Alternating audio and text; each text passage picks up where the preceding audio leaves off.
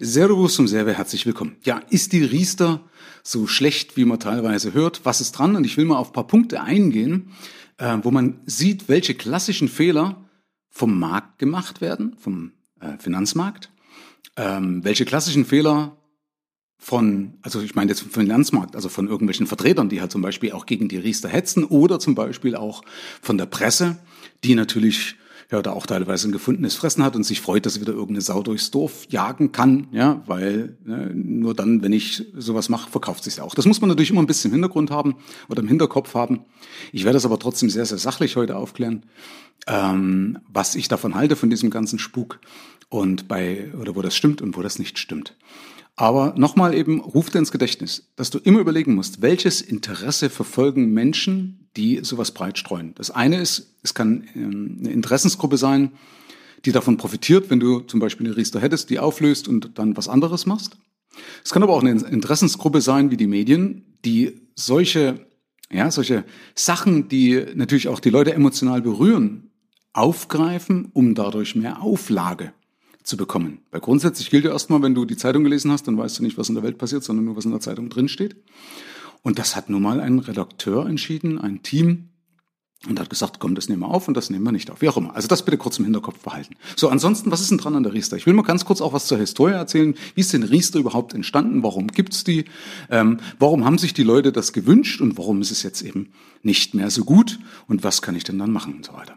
Also der Punkt ist, das Riester ist ja gekommen 2002. Ich muss jetzt lügen, ob das das Alters, Altersvermögensgesetz war das, glaube ich, damals. Ich glaube, 2005 war das Alterseinkünftegesetz. Ist aber auch nicht so schlimm, das können sich die meisten eh nicht merken, also ich bringe es immer durcheinander.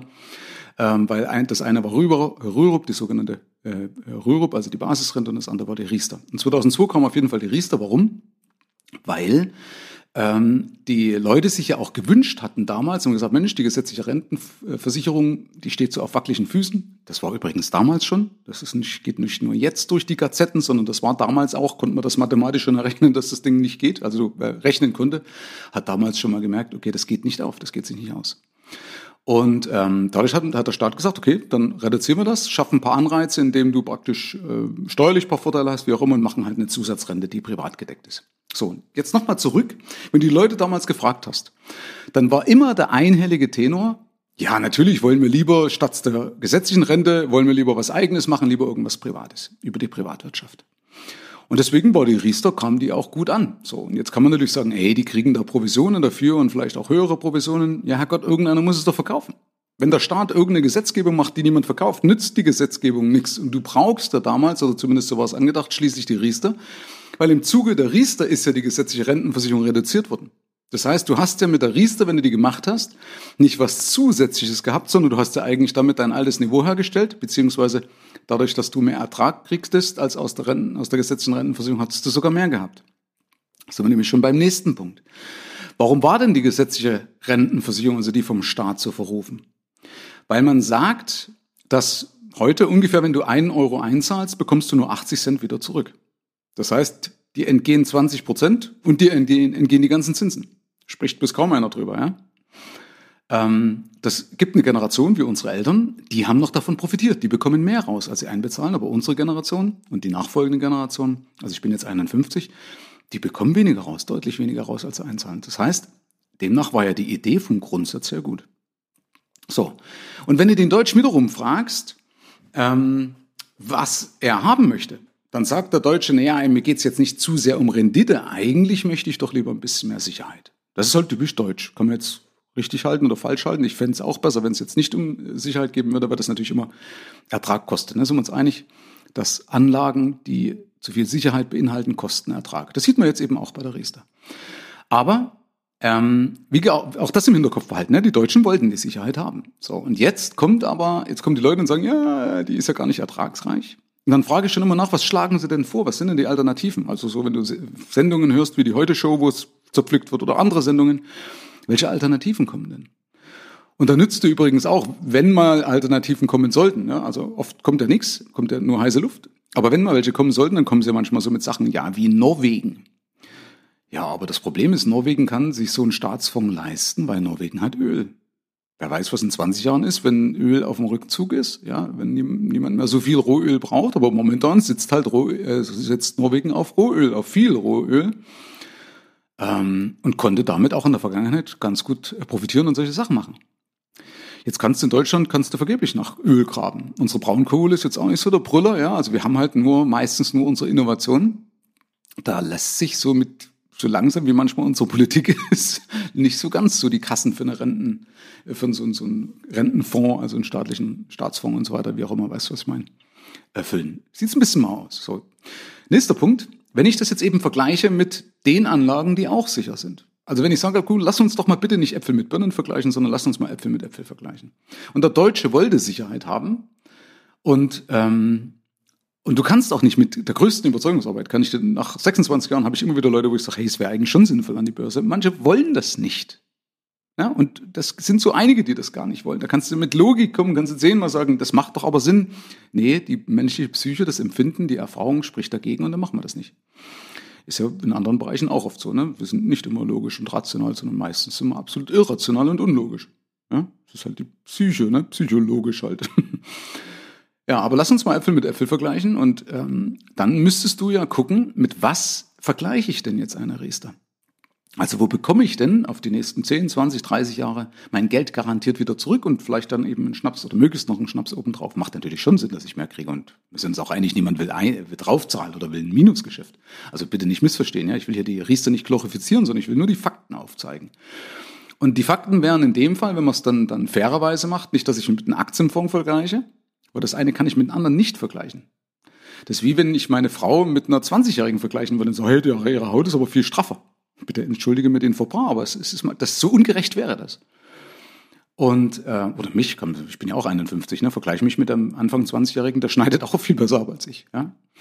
Ähm, und der Punkt ist aber, dann müsste ich ja eben mit einer sicheren Anlage vergleichen. Jetzt guck doch mal, wenn du dich vielleicht auskennst, in der Gegend rum, wo kriegst du denn jetzt noch sichere Anlagen, wo du sagst, okay, ich lege mein Geld auf zehn Jahre sicher an und es kann nichts passieren. Wo gehst denn dahin? Und da kannst du nur im, im Endeffekt in Anleihen investieren, also in so Staatsanleihen, so wie früher Bundesschatzbriefe waren oder vielleicht kennst du sowas. Weil ich darf nämlich zum Beispiel nicht nach Amerika gehen, also ich darf jetzt nicht in Dollarraum suchen oder anderen Währungsräumen, weil damit habe ich ein Währungsrisiko. Was würde mir das nutzen, wenn ich zum Beispiel in den sogenannten amerikanischen Treasuries, so heißen die, also die, diese Treasuries, das sind die Anleihen wie bei uns beim Bund, halt nur eben in Amerika von der, von der amerikanischen Notenbank ausgegeben. Und die kann ich nicht kaufen, auch wenn die besser verzinst sind, weil ich will ja sicher, ich will ja kein Wechselkursrisiko haben. Wer weiß, wie denn in zehn Jahren der Euro und der Dollar zueinander stehen. Also muss ich im Euroland bleiben. So, und wenn ich das Geld zurückhaben möchte, dann kannst du auch überlegen, kann ich jetzt mein Geld in Griechenland anlegen oder in Spanien? Bin ich mir da sicher? Wärst du dir sicher in zehn Jahren, dass du das Geld von Griechenland und Spanien noch zurückkriegst? Sagt die Masse auch, nö. So, also bist du vielleicht bei Ländern wie Nehmen wir mal Deutschland, vielleicht Frankreich und so weiter. Dann irgendwann wird die Luft schon langsam dünn, wenn du im Euroraum bleibst. Also, das heißt, bleiben wir mal bei einer Bundesanleihe. Und wenn ich jetzt heute gucke, heute ist der 23.06., guckst du mal rein, Bundesanleihe auf 30 Jahre, dann kriegst du 0,003 Prozent. Also nichts. Keinen Zins. So, das heißt, äh, wenn ich also mein Geld sicher parken möchte für die Rente, dann kriege ich 0,003 Prozent als Alternative zur Riester. So, und da sind wir uns einig, vielleicht, das, oder vielleicht sind wir uns auch nicht einig. Also man grundsätzlich übrigens, das, ich sage auch immer, das R in Rente, ja, wenn Rentenvorsorge steht, auch für Rechnen. Also das, das Einfachste ist nachzurechnen. Aber die meisten Verträge sind halt so bei, keine Ahnung, vielleicht zwei Prozent, manche vielleicht drei Prozent, wie auch immer. Es gibt auch tatsächlich Draufzahlgeschäfte, ja, deswegen eben rechnen. Aber die meisten haben vielleicht zwei Prozent. Sind wir uns einig, es reicht nicht drum oder es reicht nicht, um damit reich zu werden. Aber die Frage ist, ob es muss, komme ich auch gleich drauf. Es gibt nämlich noch einen ganz wichtigen psychologischen Faktor, den die meisten vergessen. Und ähm, dazu on top kommt ja dann noch die Steuersparnis und die Zulage. Und wenn einer einigermaßen gut verdient, dann sind es 30, 35 Prozent pro Jahr, die ich als Förderung bekomme. Das heißt, wenn ich 1000 Euro pro Jahr einzahle, kriege ich 350 Euro wieder zurück in Form Steuersparnis oder in Form einer Zulage.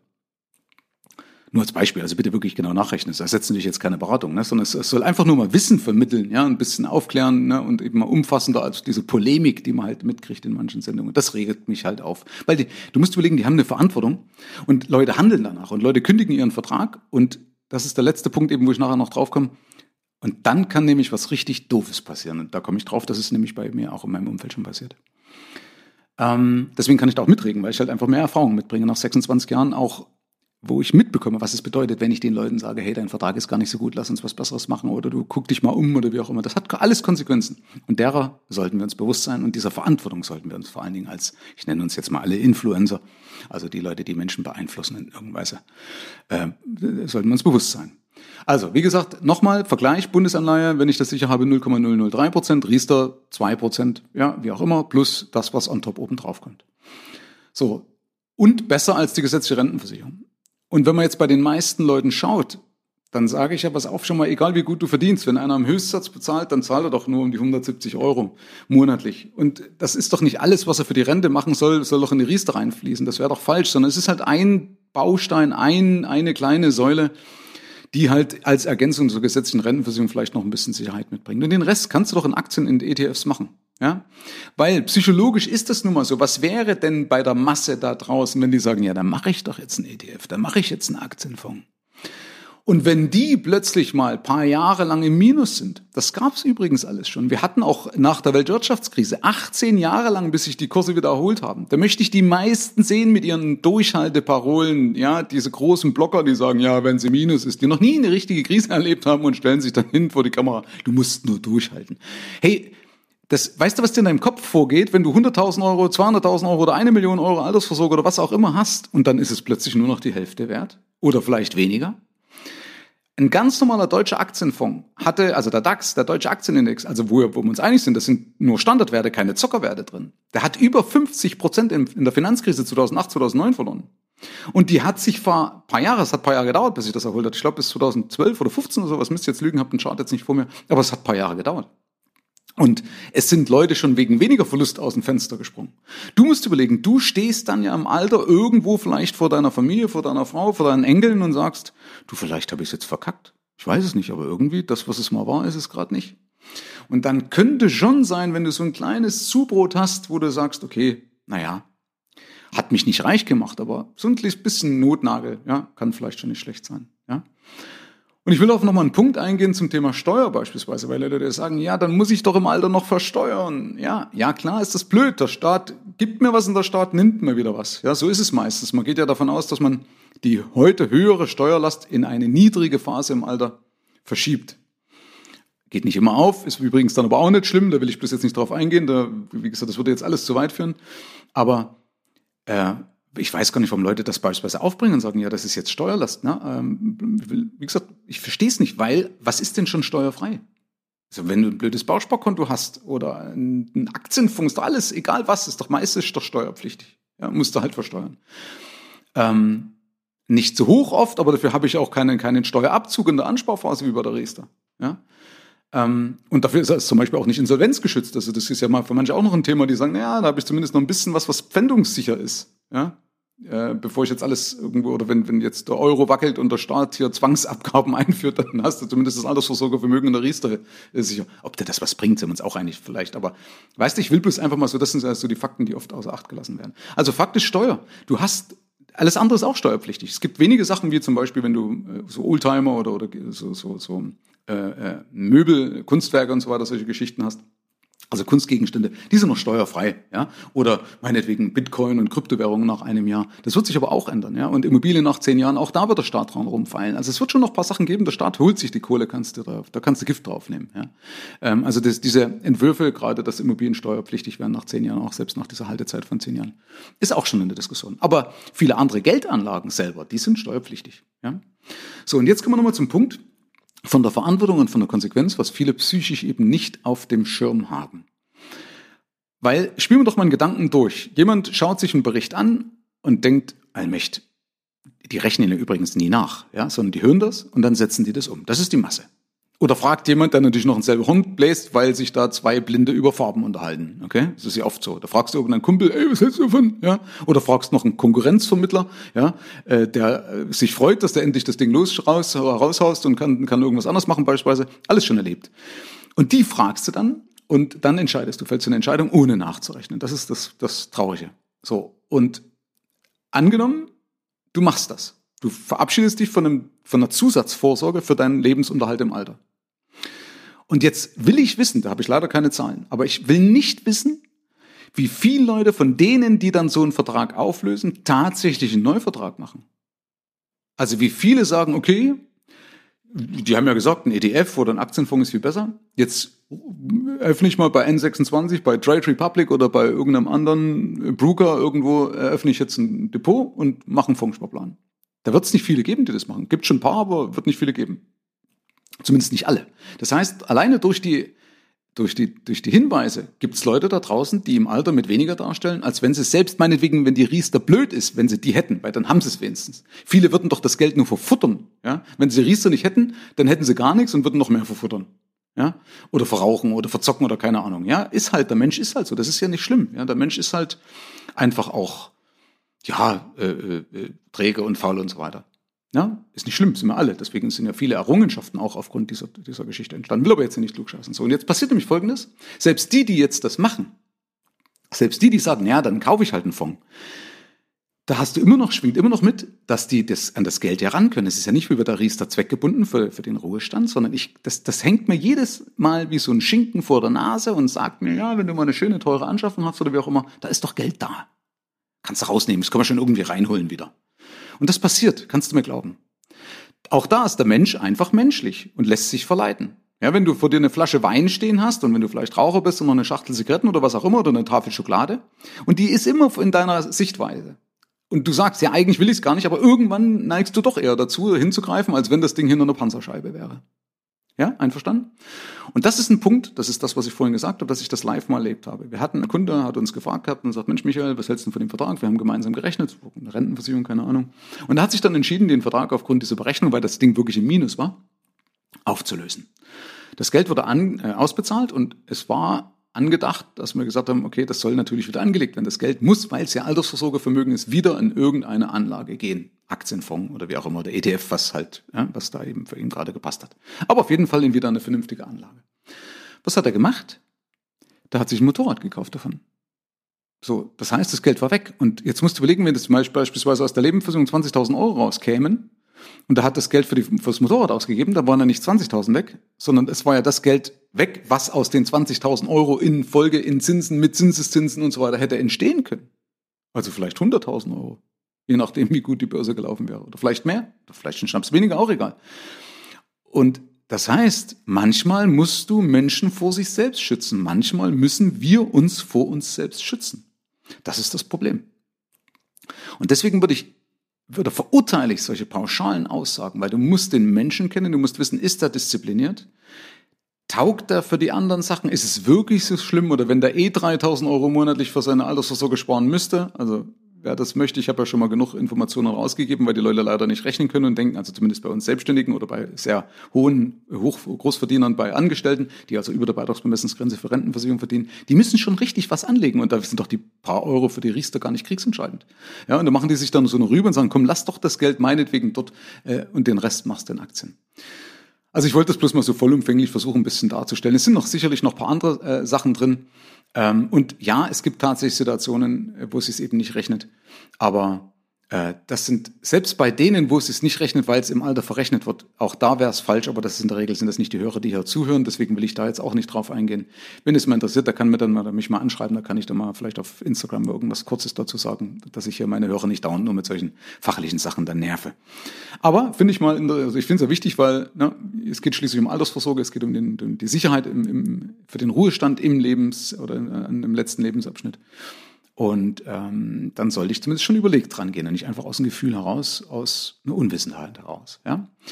So, und deswegen ist es eben auch ein gutes Zeichen, dass man ein Gesamtkonzept braucht. Und wenn dich das zum Beispiel interessieren sollte, deswegen kurz ein bisschen Werbung für mich, das sei mir immer gestattet, wenn, dir das, äh, wenn dich das interessieren sollte, kannst du dich gerne mal melden auf michael-serve.de.